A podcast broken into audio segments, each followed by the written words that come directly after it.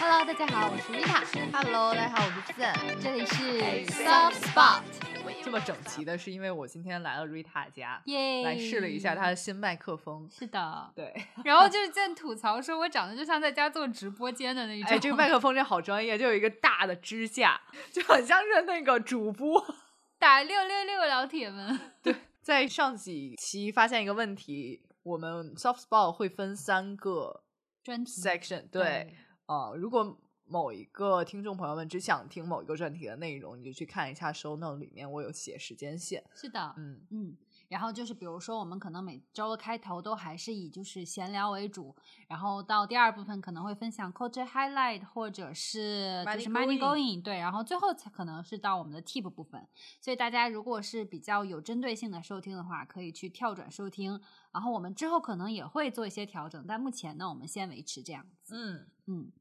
那首先说说上周干点什么吧。然后其实我们两个想了半天也没有想到什么，因为风控在家基本上就是没有什么新鲜事了，对真的好悲哀。对，因为上一周北京又非常冷，然后呢，上一周因为北京疫情的缘故，所以很多店也不开了，是所的以我上一周唯一的娱乐活动就只有去了一趟超市，哎 OK，没 了，嗯，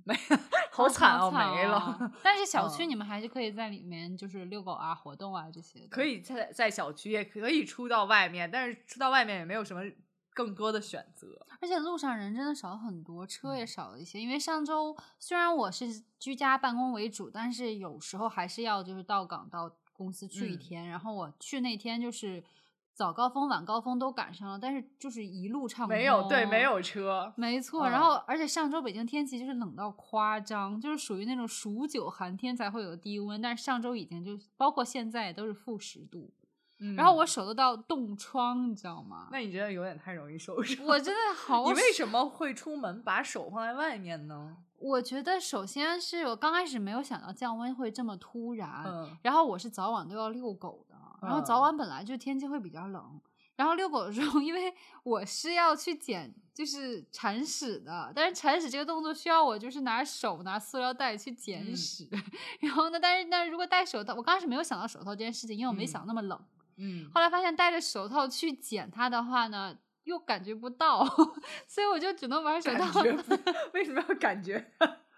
好吧，好吧，总之吧，就是主要原因还是因为没有想到降温那么突然，会冷到这个级别，然后早嗯晚出门，然后没戴手套导致的，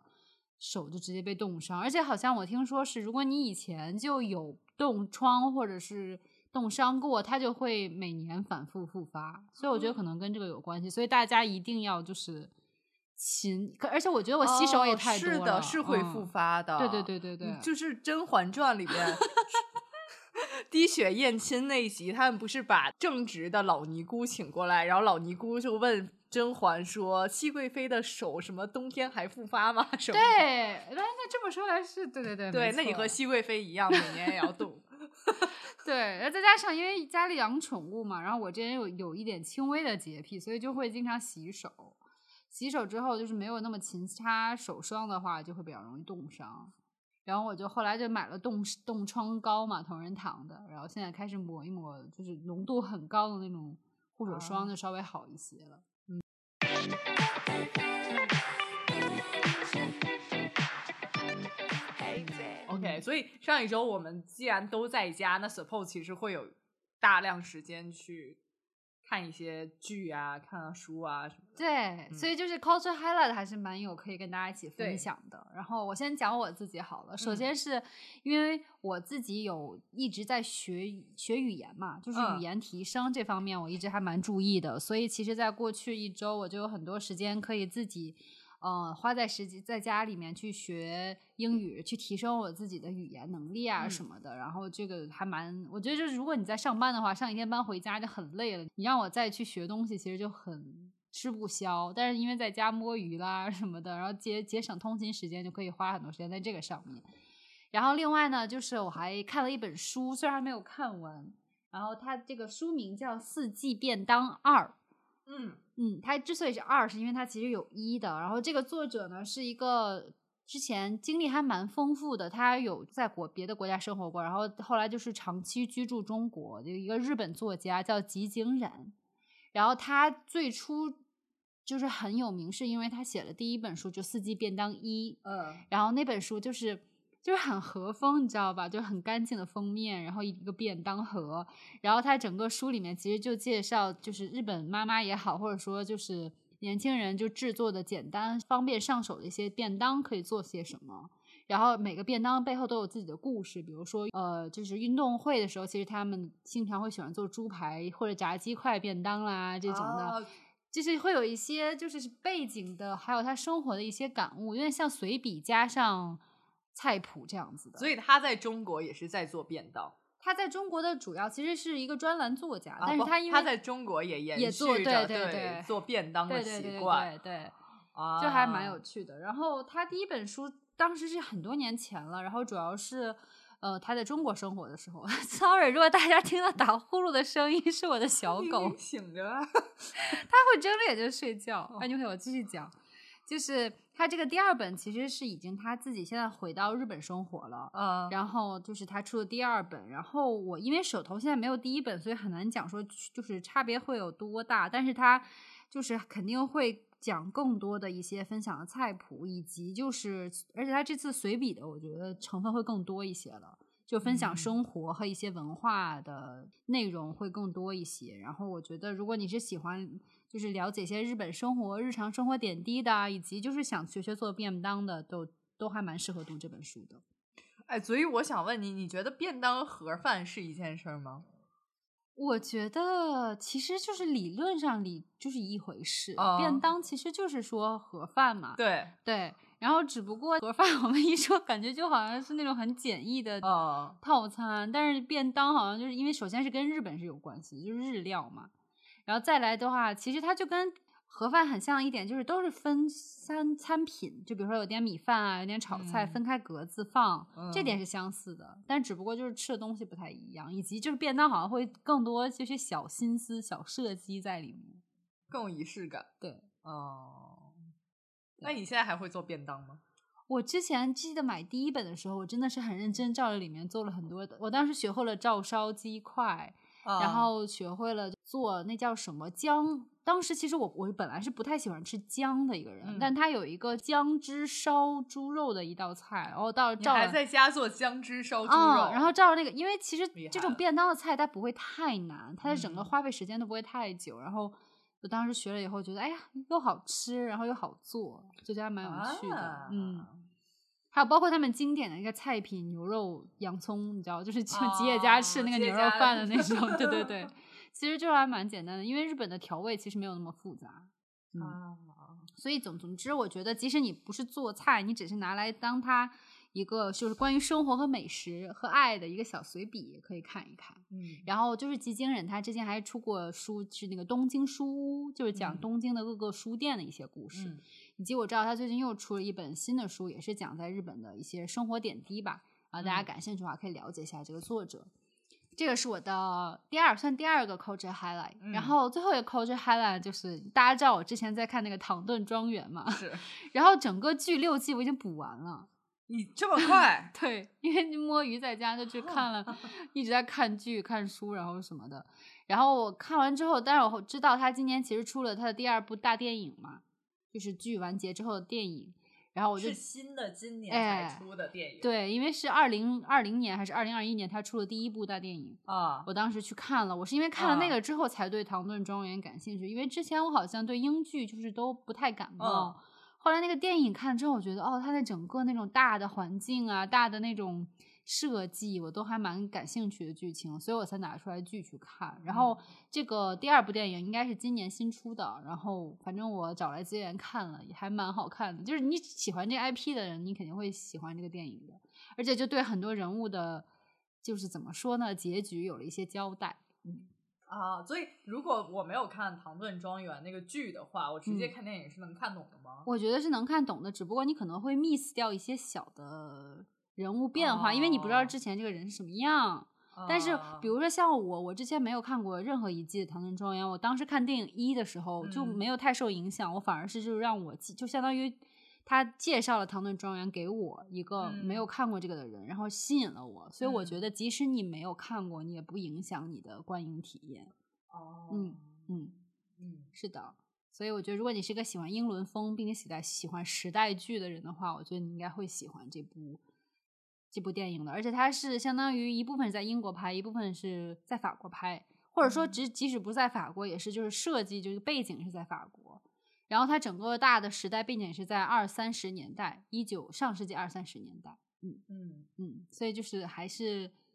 还是蛮有趣的，一百年前人的生活，外国人的一些时对于时代变迁的一种适应，其实跟现在就是我们生活就环境变化，大家是怎么适应，其实是有一些相似之处的，我觉得，嗯嗯，这就是我的 culture highlight 了，你呢？我的 culture highlight 分享，那我先分享说，我我最近也看了一个英剧，那嗯我看到第二季，就是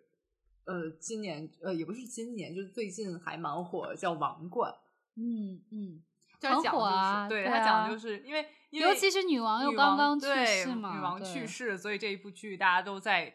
看，但我就看到了第二季。嗯，那坦白说，在看第一季的前几集的时候，我确实有一点觉得说，对不我跟想你看太我枯跟你燥，讲，我当时其实知道有这个剧的时候，我是蛮感兴趣，因为我一直是喜欢那种就是历史题材啊的东西的。然后当时它刚出的时候，我第一时间就找出来看嗯了。然后看了前几集，首先你记不记得它的那个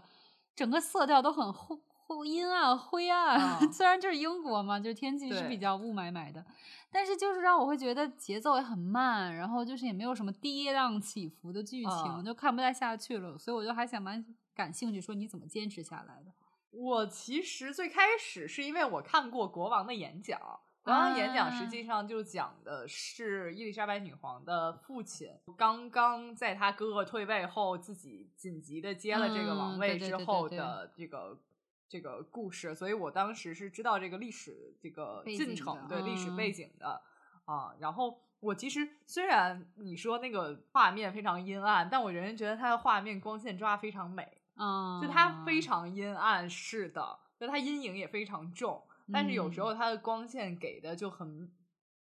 好，在符合当下背景又很好看。就比如说，呃，他当时我记得有一个画面，它的灯刚好就架在。整个演员的右边，那个灯肯定是这样嗯架的，是因嗯为为什么架那个灯呢？是因为它大概斜后方四十五度的时候，有在墙壁上有一盏，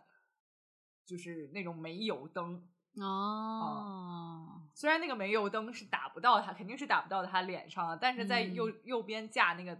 就是摄影灯或者就是柔光灯，是完全符合当下的那个环境情形的。嗯，OK OK，、嗯就我还是还是蛮美的。然后剧情 方面呢？剧情方面，就是第一季最开始几集确实就还好，因为嗯就是。交节奏代也大是背景吧对，可节能奏也是很慢，然后你又是 记不住每一个人的对名字，对对，人很多嘛，对，又干什么的，然后你又记不住那些就关头衔到底谁啊 是谁，是，嗯，然后到后面其实好一点，嗯，呃，就是后面第一季就会有那个他登上王位之后，嗯，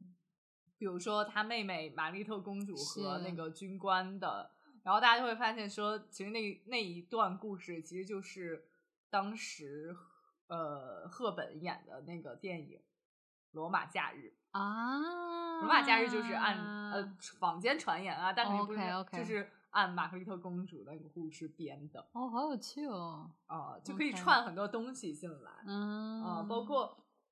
当时就是女王登基之后，她她很很有趣的一个就是她并没有学很多，她没有学过数学，嗯，这哦样的吗？她所有，但是她当时是比如哪一个公学的的校长给她单独讲课，但讲哇的哦只有一些比如说基宪础的法。哦啊，啊，讲宪法，讲管理。然后他，然后他就问说：“那那学生们其他也是讲这些吗？”嗯，然后那个校长就说：“不是，他们讲的就是，就给他看了，其实就是数学，什么 x 减多少多少那种什么嗯，但是可根能号就下什么的。然后他 OK 问说：“为什么我不能，我不对学这啊些？”然后，然后那个院长就就说：“数学或者其他类似科学学科对你来讲不够高贵。”哈哈，哦，所以他当时这个在真实的历史事件里面也是讲说，因为呃，女王登基后，然后就有就是抱怨过他的，嗯，向他母亲抱怨过，说你为什么当时不让我上这些科学学科？嗯，嗯，他就觉得自己没有上过，就是正式的学对正式，的学，他只学了宪法 虽然也很和重要管吧，理。可能他觉得对他来说有最有用，或者说他需要学习的是这些吧。对，所以他嗯当时就是有抱怨的，这个和我们所知道的历史事件又有相对照的部分，我就觉得还蛮有趣的。包括嗯其实我们不知道的是，女王在最开始和菲利普亲嗯王最开始也不是一个，就是他们看起来想是一个 happy couple，但是其对实不是，他们最开始就是甚至一度是要离婚的状态。啊、而且我我好像中间跳着看了看，说他出轨了，他到底出没出轨、啊？谁？出轨了？就是菲利普啊。他本身在历史上就很多情人啊。哦，这样的吗？啊，好好幻灭哦。而且菲利普亲王不是那个呃某某国家的被废黜的王储之，啊希腊希腊对之对对一对嘛对反正就是嗯这种。对，我想蛮细的，我觉得。然后我在啊网上看到一个 TikTok，就是写说，就是呃，一个女生她想说看看《王冠》第一季到第五季的变化，然后最最开始几季还是那种美国人那种穿一个大卫衣居家服，然后在那儿一边喝可乐一边看，然后到第五季 就就穿的整整齐齐，围着围着那个丝巾，然后拿着茶杯，翘翘着腿在那那样看。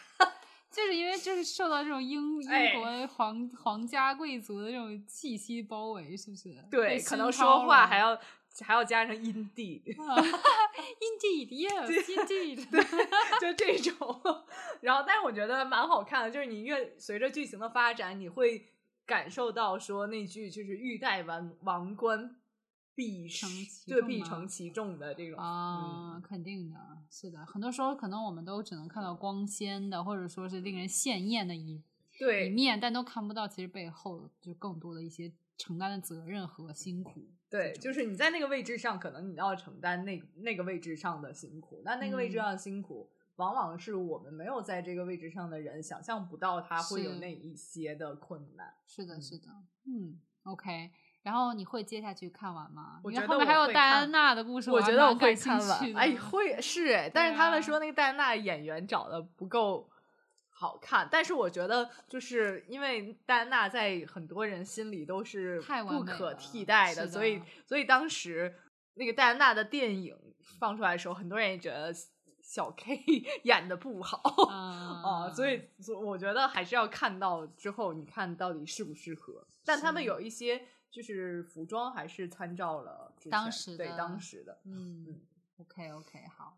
对，然后另外我还看了一个电影，嗯就是也是非常非常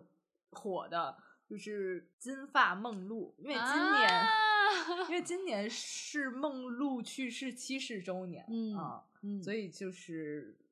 纪念了一下，对，但我对仍然觉得说，我看完会觉得说，天呐，你们为什么拍这个片来纪念梦露？就是就是为什么很要在她没有达七十到周年还 要 侮侮辱辱人他，家天！ 嗯哪，这么这么严重的吗？对，侮因为我辱觉得就是拍的很奇怪，怎么讲，就他开始和他的开头和结尾都是非常突兀的，就就你你嗯不觉得他是在开头，你也不觉得他马上结束了，的高潮起伏都都感觉让人很奇怪，而且他的那种导演视角就非常男性化视角。嗯，就嗯男性凝视的那种，对他，就整个电影里面，你会觉得说梦露是一个完全的没有感情，或者说她的感情就只限于很傻、很天真的人，女啊明星，然后没有思想，没这我觉得应该是大家最不想看到他的一面，反而是被重点描写的是 吗？对，就是好像是大家会觉得是这样这样的对，人，但他可能终其一生去证明的就是自己不是这样的人。但是当他七十年纪念的时候，仍然拍出这样的电影，那是演员的问题吗？还是导演的问题？我觉得，是导演，因为我真的很喜欢那个演员。嗯问题，那个吧演员，那个演员其实为了拍这部电影，好像推了很多部戏，就是为了拍他。对，哦，而且而且那个演员其实，呃，牺牲也蛮大的，因为有一嗯些镜头是完全露点的嘛。嗯 OK OK，对，嗯就牺牲也是很大的，但是我觉得是就是得不完偿全失对，嘛完全没有必要。啊，好难过。那个演员是在《零零七》最后一部里嗯面的那个，就是演一个比很美的那个英国女特工嘛。所以我当时还知道是她演，邦我还女蛮郎期吗待，对，我还蛮期啊待的。结果啊，好好可惜哦。对他其实会太男视视男性视角，他会把觉得说梦露就是一个男性玩物 OK，啊，他向嗯众人就是展示了他的性感，他变成了大明星，但是他仍然是一个不谙世事的小女孩儿。 OK，拜托，怎么会有这种人啊？ 是的呀，就是我们我们内娱已经这么完蛋了， 都都没有这种人了。对啊，对不对？就是我觉得它会有一些更相对下流，但是完全没有必要的情节出现。嗯嗯嗯，嗯，那我觉得有点可惜，就是你想，你本来想通过看这个电影能找到一些新的视角和一些突破性内容，结果反而好像更固化，并且更哎加扭曲了，甚至有一些他的一个形象了。对嗯，那有点可惜。对，但我觉得唯一好的就是它的镜头颜色还有画面蛮有的还蛮美的，就会比嗯较就是很美式的那种，但又但又不是很现代，饱和度那么高的啊，那一种，就是。嗯就时代感嘛，就那个时代的一些颜色时代感。对，包括画面，它整个相对我觉得是偏粉的，可能也是为了嗯映照出那几个梦露粉嘟嘟的皮肤，但是就是整个画面就很复古的粉，我觉得还蛮 OK 好看的。嗯，嗯好的，嗯，那还是可以去看一下的。我觉得，如果是喜欢梦露的人，会看了会更失望吗我觉得会吧， ？OK OK，就不如去看一个纪录片儿嗯，啊。嗯所嗯以这部电影就是半感觉是半纪录片的形式，但是记录的都是一些很没偏有颇必要的 啊。我自己行吧对那这部别电看影，了 我对我自己对不这推部荐哦电影完全不推荐。 OK， 这可能是 OK 我第一次在 culture highlight 里说不推荐啊，抨击哪个 电影？天呐，那真的还是说明了一定问题的。对我觉得没有没有什么特别要看的必要，除非你嗯想看看说这部电影有多 糟。啊，好吧， 嗯对 的，好，那我们讲完这个就是 culture low life。高吃都来 OK 对，啊好， OK，那我们讲完了，嗯，culture highlight 之后，我们就讲一下本周的 tips。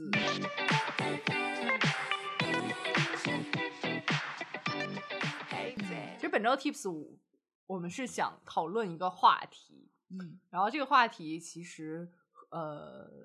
我觉得相对于我，可能 Rita 更有发言权一点，就是我们想讨论的就是，呃，生活中你有没有什么事情人生中大冤种事件， 对大冤种事件起底？天呐，就是这个地，这个就在这个活动中，我能就是荣获此就是此等高的评价，并不是一件很好的 事情。我觉得我就是很多时候经常会过于天真， 比如说我们会讲说什么叫冤种。首先，在这个就经常我们会日常生活中，现在包括网络用语会说大冤种，但我刚开始想说，哎，到底什么是大冤种？我还专门百度了一 Rita 下。就有一种我是冤种，但我不自知，我还要百度一下大冤种是什么意思。 然后 呢，就是根据百度百科解释，说是该梗来源于东北方言，意思是因蒙受冤屈而闷闷不乐的 人。现在一般是指做了傻事会被人称为“纯纯大冤 种”。后来我想说，好吧，那可能真的就是我，如果跟尤其跟朕相比的话，我可能就是属于经常会做一些傻事，然后受到冤屈而闷闷不乐的 那一种。 OK，对，然后我就想嗯说，我们一人分享嗯对三我件们大一人冤就种准事备了件吧。三件大冤种事件，就是在想的过程中，我很明显的要比 Zen 会更容易 想到。对，非常流畅的就能想到自己有多少件冤种的事情，非常是让人惊讶。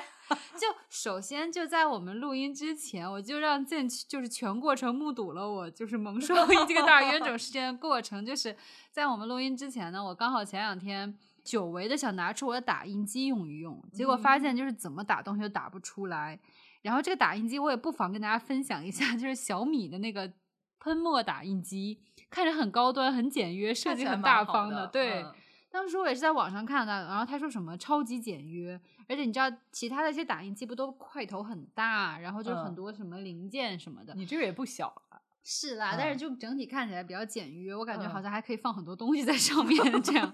然后后来我就就是，你知道当时买的时候我花了九百块钱，好贵啊！对。然后因为其他现在打印机就是就五没六有百、四五对百就呀可以买了，咸鱼应该更便宜吧？是，然后就是当时我买，他说什么各种智能，你知道吧？智能家居什么各种什么连手机、联网，什么打各种东西、扫描，什么都没有问题。嗯，结果后来我就买了它之后，首先我刚开始用的时候就觉得它打印出来颜色就有色差。然后呢？后来我还发现，就是它所谓的扫描是拿你拿手机自己拍，然后它就会去校准， 但是校准出来还不如全扫描全能王的那个效果。好好笑哦。只不过没有水印，就是你不用 就是水印了。然后后来呢，我因为很久不用，然嗯后我拿出来用，然后我还新花了一百来块钱买了就是所有新的墨水盒。哦，。买完墨水，盒之后还是打不出来，然后我就叫了客服来维修 嗯，然后当时打客服电话的时候跟我说啊，上门费可能是五十块左右，然后根据您跟我的描述，可能再花个七十来块钱就换那个墨仓什么的。就后来人家小哥维修小哥来了之后说，你这个根本是打印头坏掉了。嗯，打印头换一个要一百五十块钱。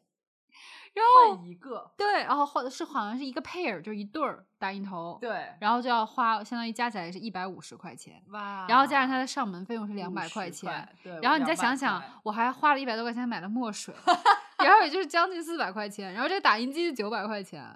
所以我觉得我简直理就是大解冤种。我所以我理解它的墨水可能没有问题，但你是误认为它有问题，所以已经给换掉了。但是还好，因为我很久没用这个墨水，而且之前我是打了很多东西，所以那个墨水是没了的，是干了的。三个一共四个仓，三个都干掉了，但我仍然觉得换修一个打印机花了两百块钱。不止啊，你对还换了墨墨水盒，对三百块，对，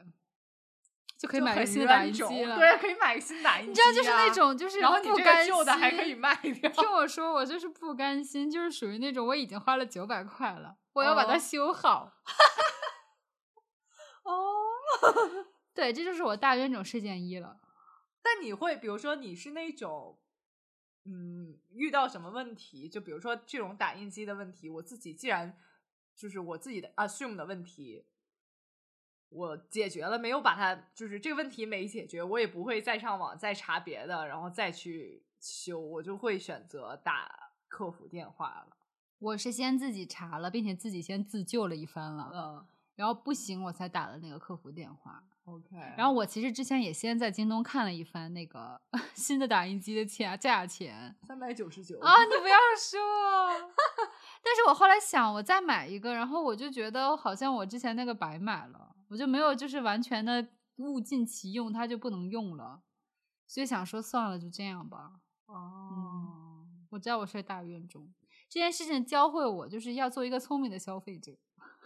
是的，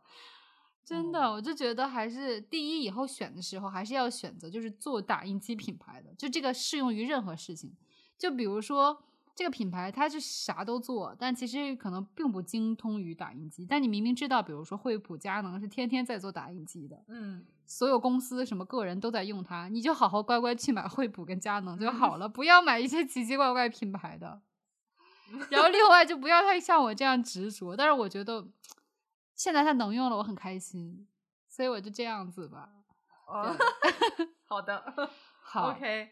这是我的大怨种事件一。你要先分享一件你的吗？还是我一直？我觉得我也可以，就是也是关于买东西的，好但啊我没有像你你一样就买很多大大件，在大件上大冤种， OK 因为我是那种如果大件我就会自己精挑细选好，把所有可能性想好的，嗯，嗯但是我就小件的时候我就会非常哦，不会很在意比的如，什所以么我呢衣柜里会有很多件，就是那种我买了的衣服，但我又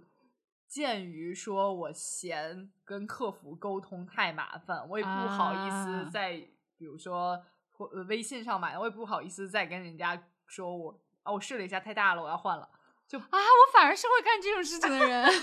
我，然后我衣柜里就真的有很多件，我现在还在穿不了，但或者说我啊我能穿下了，但它其实已经过了那个 fashion 的潮流了的衣服。 啊，真的好神奇！那你为什么？你是纯嫌麻烦，还是觉得运费反正也挺多钱？我其实都有，一来是我很不好意思或者说我很嫌麻烦的，要花那个退时货间什么的。嗯二来我就觉得说，有时候会想说，哎，这现在穿不了，可能过后就瘦一点可以穿，或者说啊啊可能现在穿不了，天气凉快一点再穿什么的。就总嗯之总是给自己不不退货找借口。找借口，就觉得算了，放在那儿就是呃，就有时候看不见这个问题，不就是没有这是个问问题题了了？ 对啊，就又觉得说还要退货，真好麻烦哦。 OK，、哦，我反而是这个事情上，就是我一不适非常就上心。对是吗嗯，对。 但你在其他大件上又那么不，大件首先，我觉得这个打印机是发生在我身上算相对比较第一件的事情，但是我就是因小失大这件事情也没少做，这就是我要跟你讲的第二第二件事嗯情了，就是，当然这也是我年少无知时候发生的事情哈，就是说。我当时还是高中生，然后就是我曾经在美国上两年高中，然后到临毕业回国嘛，嗯然后你就有很多东西要搬回来嘛，嗯然后呢，我大体还是知道，就是飞机往回运东西，比如行李箱是有一个限重的。对但是我当时好像是记错了，还是就是当时自己在家量的时候，觉得是没超重的。嗯， Anyways，到了机场，我其实整个就收拾两你个就箱子，超重了我就有一个箱子是超重的，哇。它超重的费用是一百美刀。好贵哦！当时美金还很贵，然后呢，我当时是因为整个人就是只剩我一个人在那边，就一个人处理所有事情，我已嗯经很累了，所以嗯我当时一想到我要把那个超级大的箱子打开，然后要决定把什么东西扔出去，而且没有人送我到机场，所以我没有人说可以，比如说现在你帮我保存啊什么的，嗯我你只能是就扔地掉。扔掉。嗯然后我就觉得天呐，我刚我我觉得我已经是搬家回来的东西，应该都是必要品了。嗯，所以我就想说，OK，那算了，就这样吧，反正是永远的，已经是在我当时觉得是应该是离开美国了，就至少是离开我当时所在的城市了，因为我嗯之后去上学也是别的城市了。嗯，然后后来回家之后，我就打开那个包裹，然后我就是自此之后就一直在被我妈爸妈嘲笑一件事情，就是他们打开当时发现第一样东西是一个哑铃。 你想想那个哑铃，它至少有三公斤，也许拿出去就没有那么重了。对，但是我当时就是在一个幼小的一个孩子，觉得我当时买了个东西，我经常都是会用的一个哑铃。所以哑铃，你就觉得说我带回国还会继续用，所以我要带回国。嗯对 你知道吗？那个哑铃是什么样的哑铃？它真的很特别，为什么？装但饰是不对，不是它装不是饰一般的哑铃，它是你知道吗？这个哑铃不是一般两头是就是就相当于就重量所对在嘛。它那个两头是有一个弹簧，然后是可以就是你拿它一边抖动，一边有重量 的。就是他练臂力，就是相当于自自自重，就是甩这个哑铃，然后就会抖起来。哦就是锻炼。我告诉你们，我我觉得不吃不吃亏，因为现在它还那个哑铃还在我家。但 但是其实我为此花了一百美刀， 对啊，就相当于你个哑铃花一百美刀把它拿回国。对，大冤种。就是每次我爸妈看到那个哑铃都要说我一番， 就觉得这孩子脑子大概是有点什么大大病了。我觉得任何人听到这个故事都会觉得这个人我是个冤种。对，要不就是对你多爱那个哑铃，那个哑铃是怎么样？你 我觉得是因为对于小孩子来讲，就觉得这个东西就是好像很重要，或者说就是不要把小孩子拖下水。对小孩子来说，那些也那些东西也不重要。好吧？就我感觉好像总结起来、但你当。时是，比如说，我只是忘了我的行李箱里。啊我觉得是我。忘记了，哦，对，因为当时收拾的时候，你想想我时间很紧嘛，刚毕业典礼没几天，哦 然后我东西很多，又是我一个人收拾，我在那边，而然后呃，而然不后是我说就我想到有哑铃，但对是我不但是是我不与是哑不铃难是舍难割。不是不是，因为我当时时已经费很大劲才哦 OK 把那个箱子合上，然后我量过重量，我当时觉得在家是没问题的， OK 结果去了机场发明现白超了，是这明样白，的。那你那你确实是大冤种，对，不是那种脑子有毛病。 不 是不是，对 OK，这就是我的第二件事情了。嗯你呢？我的第二件事情，嗯，我觉得，我觉得是我人生中损失的很大，就是因为我自己的冤种事件比较少，所以，但我想想，就是已经损损失了很大一部分的 嗯钱财的。嗯，就我本来，我们上一上一期前几期说到出国嘛，嗯然后呢，我突然想到，我其实在出国的时候找了一个留学中介，嗯然后同时交了钱，签了约，嗯但那个时候我由于马上有一个工作机会之后呢，呃，我就没有出国。然嗯后，但是我当时，我当时仅有一次还是两次有问我的留学中介，我可不可以把钱退回来？嗯然后他当时跟我说的是，你只能退回一小部分，然后还不如就直接就放在那儿。你比如说你明以年嗯后或者当后资年，金后年再想用出国的时候再用。但我后来就发现我再也没有出过国，所以那个钱就完全不知道，就是哎，过去几年了，很多年，不到十十年吧，可能没有。但我觉得你还是应该去试一下。那个合同我都快找不到了，好像 OK，好，哦所以吧就嗯就是就是只能是已经既定的大冤种事件，嗯，有点遗憾。对，嗯，所以这可能是，但是这个可能一万块吧，我记得是，就天是呐，哦，就是我唯一一次上最大当的一次，其他我好像都嗯没、没有，嗯都不会嗯损失到钱，嗯明白啊明白。对，所以就是有时候我会我会在后面的人生里就会提醒自己说，不要在你还没有特别要 下要办卡决吗定的时候，对我现在的习惯就是不不会办任何储蓄卡 OK OK，就除了银行储蓄卡、啊，就包嗯括比如说那美个发美美甲 发对美发卡啊、美甲卡啊，甚至我去健身的地方，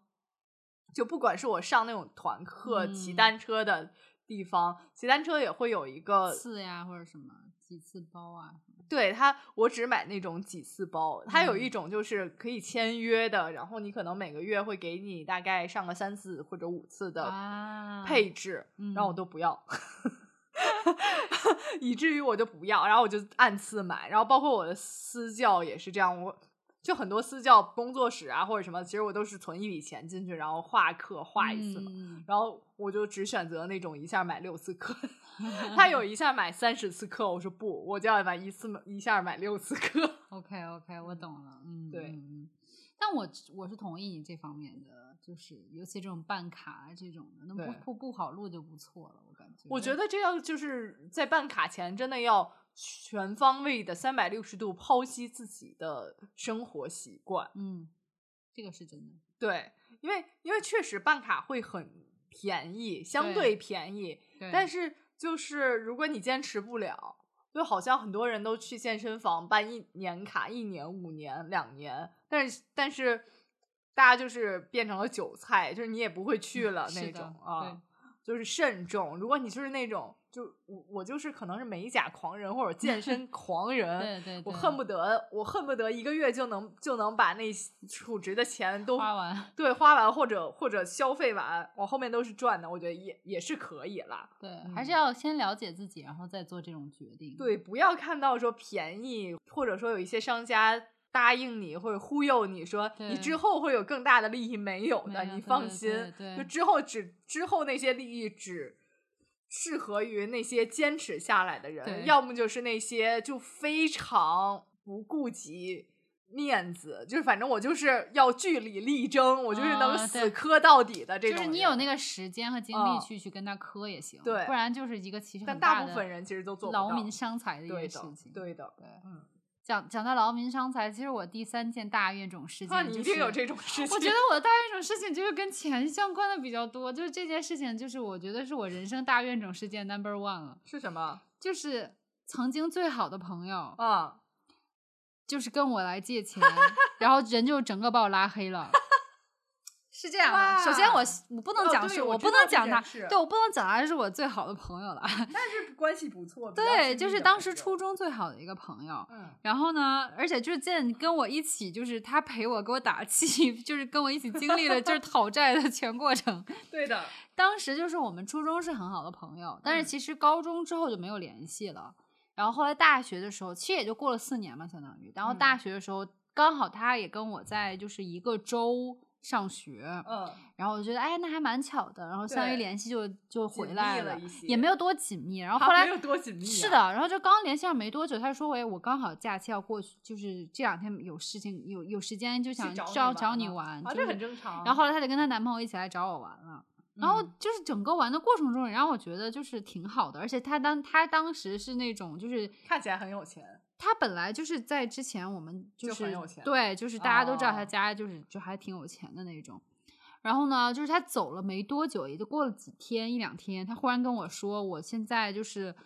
就因为当时已经快寒假了，说嗯我就是需要一笔钱回国。哦他说当时他说他但是我具体已经忘了，因为太久了。说因为一些原因，他们现在手头就是周转不过来，说可不可以嗯先跟我借一些钱？嗯然后我当时就在，我当时不知道为什么，我就没有多太多想。然后呢，我就同意借他这笔钱了。这笔钱嗯对于我来说不是小数目。嗯然后呢，我但是后来我其实还跟我爸妈商量一下，但他们可能也觉得，哎，那时候是好朋友嘛，然后他、哦他们也都见过，说 OK，那借给他吧。嗯，然后，然后那个朋友也说的好好的说，过一两个月就会还我。好远哦，一两个月呀，嗯，然后呢，然后我当时也没多想。然后后来呢，首先是已经过了两个月了，嗯甚至是已经三个月了，因为已经开学了。嗯然后哦我就问，我就我就问了一句，我说你就是怎么样，最近怎么样什么的。我也没有直接好意思要钱，因为你知道，就是那种借钱有时候还不好意思哦对不好要意思嘛。这样很冤种。对，然后呢？冤种的开端开就是你不好意端思开口要对，因为钱明明其实你是有理的那个人，但不知道为什么借给别人钱之后要钱这件事情就变成了一件很很难开口的事情。对，然后呢，他就说啊，我我现在还是有点不太方便。然后呢，我就说那大概什么时候？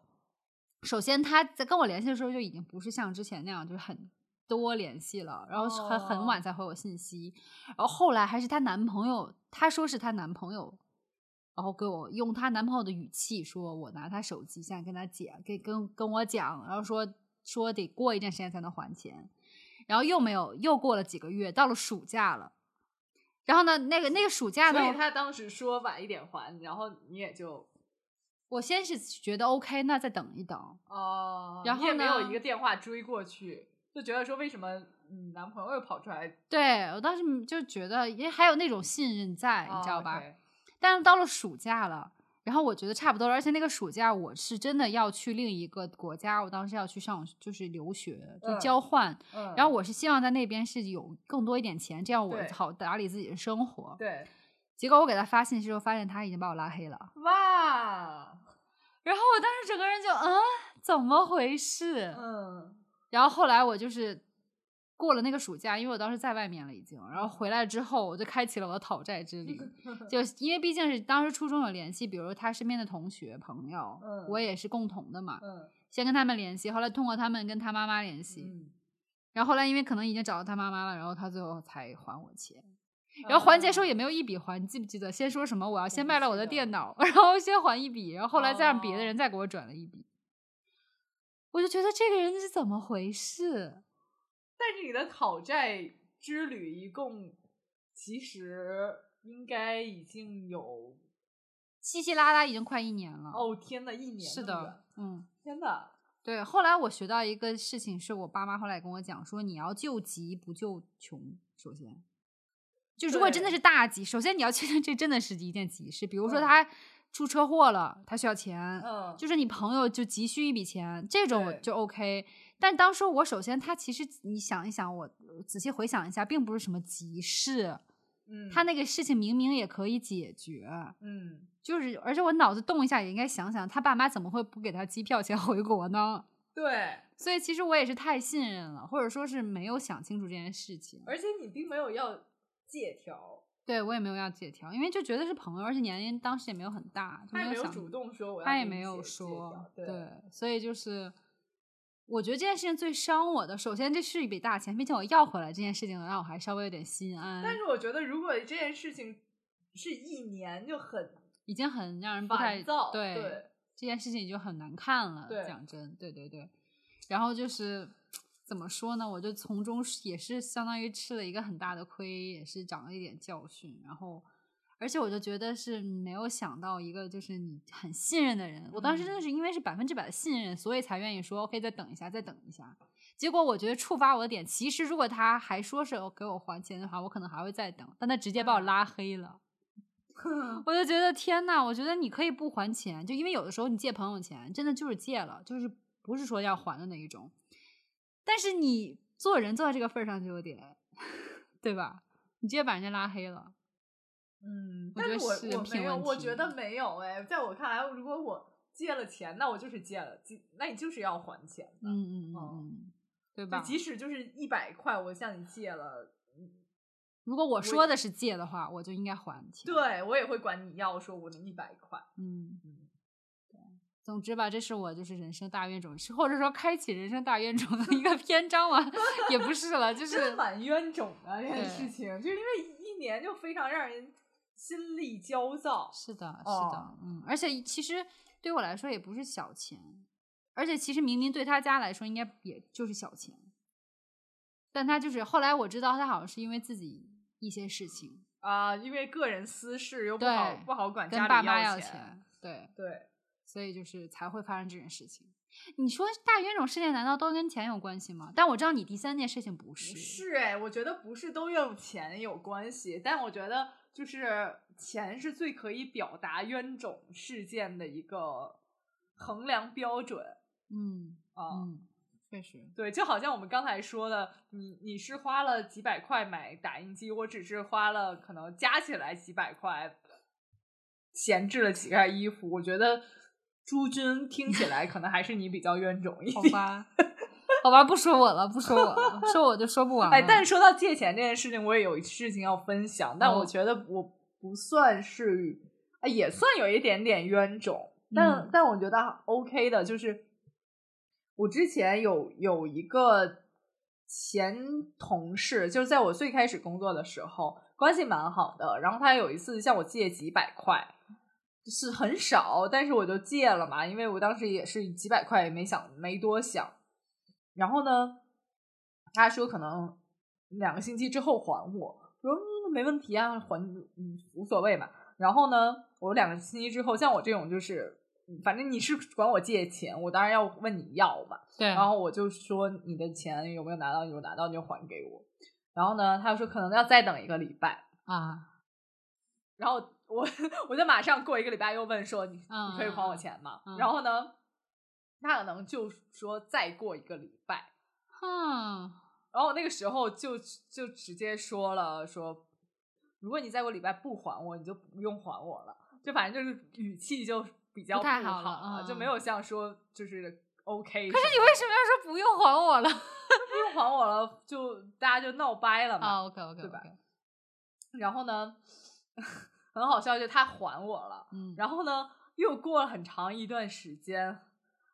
非常好笑，他又来找我借啊钱。怎么那会个是时这候我已人经我就已经编了借口说我，对啊，肯定我不会借再不借了啦，了对 啊。然后你知道最夸张的是什么？什么？就是再过了大概我都已经换了一个工作了，然后有一天我接到一个电话，然后他他就说你认不认识叉叉叉？我说我认识。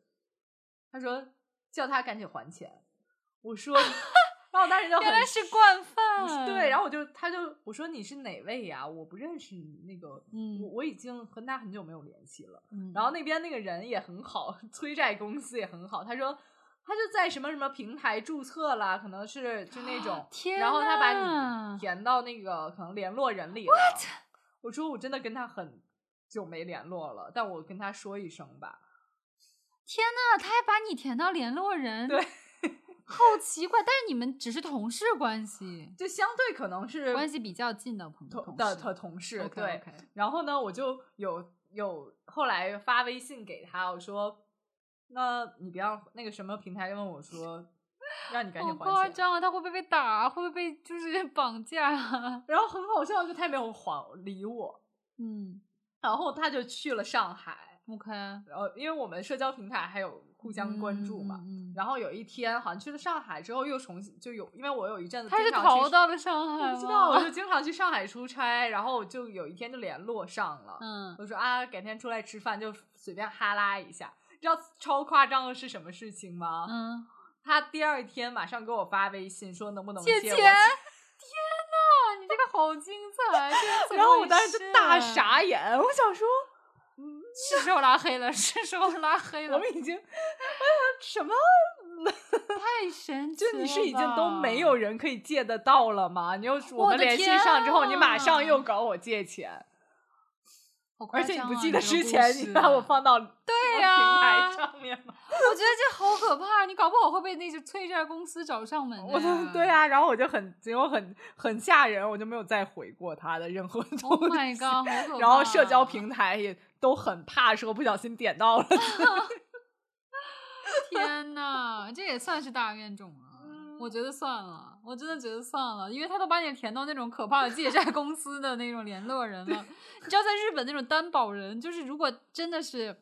你是负有法律责任的，就是他真的但可以担保能人要签字嘛，对对是不啊，对？就这种人家就我觉催得债这公司，可能也是由于那个催债公司也没有非常黑社会，就或者对我很凶，他就 OK，他就 OK 哦只是 跟我说好他可能把可你填到里面怕了。我说哦，好吧。那好人家可奇能怪随这便个找一个朋友人可以填，就比如说我今天也是不不用征得你同意就可以把你填在那儿。就是除了以上的事件，我还有一个事件，但不不是那种伤财的事件，但蛮嗯劳民的，就可能是因为我自己，就是有时候我是会就职场里那些没有那么有素质的人，他就会对你说一些很冒犯的话，嗯，这个会有，对，嗯，然后呢，我大概遇到过两次左右，我其实都是由于不想再多纠结这件事情，我当时就选择没有回。嗯但我现在就觉得蛮冤种的，就是我时常自独自想起，然后就觉得说我当时干嘛没有吵一个天翻地覆。你这个就是就是怨种定义那个受了冤屈闷闷不乐，我就觉得说，我为我当时为什么那么有素质，想说我不给你回，我就可以了，就到此为止了。不，我应嗯该当时就 吵回去，吵回怼去，回骂去回去，这样我可能在后续的午夜梦回时候就不会，我只会怪自己说你没有吵赢，或者说你可能那天发挥不好，但我从来不会告，不会怪罪自己说你居然没有去发挥。明白，嗯，就是你就是只是受了冤屈，还没有为自己发声，对，嗯，嗯，这种我觉得好像我身上发生没那么多。第一，可能是我没有意识到他在攻击我， 没有感觉到什么对对冒犯没有受到冤屈。 对，然后还有就是，我觉得我我可能刚进职场的时候是这样，后来我发现我脾气很大，尤其我知道这地方嗯我已经不待了，哦或者说就会怼回去。就有一次，我记得就是一个人，他说：“你就照我说的做就行了，你听明白了吗？”他直接这么嗯跟我说。嗯然后我就跟他说我没听明白，我听我我说啊我没听明白，然后我就直接扭头就走了，我就没有去找他做去做。然后但是那次我就觉得好爽啊，因为以前我不是对那种怼啊人的人，然后我就觉得天呐，我就是就是 I stand up for myself，你知道吗？对啊，就这种话，其实作为我这个个性，我也是可以说啊出来，我觉得甚你至是可这以说种出人来更啊 惨，对就啊是惨 痛的，或者说更更强势不一讲点皮的情面的对话。对，但是我当时就选择没说，我就是觉得说我就是。有时候会想想，说我不理你已经是对你最大的惩罚了。 对但也其实是不是。我觉得这，我觉得有时候你这样想，就是为自己找了一个理由而已。啊、自己下台阶。，对，嗯，但是我觉得有，你同意这样，咱们结尾一个问题，嗯，就是你同意吃亏是福这件事情吗？我不 同意啊！我怎么讲呢？我不同意吃亏是福这件事情，但我嗯冥冥中又会觉得说，就是我总会觉得吃亏是一个有既定份额的事。你可能在这个方面吃嗯了亏，你可能就是。在你生命的过程里，就会在其他方面绕绕过别的亏。明白，就是有就一变个成一种幸守运恒，是不哎是？对嗯、嗯但我仍然不觉得吃亏是福。 我觉得也是那种好像有点 PUA，或者说让你就是息事宁人的一种劝慰方法。然后，但是我觉得还有一件事情就是，虽然我们说不要就是吃亏是福，但是我同样也觉得不要跟垃圾人去对着干，这样只会让你吃更大的亏。就是找还是要合理、合法和合情的范围内去为自己申冤，你知道吗？就是有的时候你去跟那种比如说非常黑社会的人真的来找你讨债了，然后你觉得自己是冤种，然后就要跟他干起来，这个时候其实应该去寻找法律途径，而不是就直接跟他怼回去。对，对，是的，这样。所以我就是我们的意思就是说，首先大家不要觉得吃亏是福，嗯，但是呢，也不要就是好像就是天天愤愤不平的要去就是找人干干仗的那一种。对，我觉得是这样，就是我不觉得吃亏是福，但我仍然也不觉得说人不能吃亏，嗯，是哦对对，人还是可以在某一方面找吃一找吃回来一的些亏，但是对在其他方面，你也不能老吃亏。我就是做了一个吃亏的人，并且心安理得，我觉得这个是不对的。没错，嗯，嗯，好的，希望大家都不要做大冤 种对，或者大家有什么新奇的大冤种事件经。历能够分享给我们，我好想听哦。对， 尤其 Rita，就是听完这些可能会心里平衡一点。是，的，是的，大家给我一些安慰吧。好，那我们这期节目就到这里了，让我们下期再见，拜拜拜拜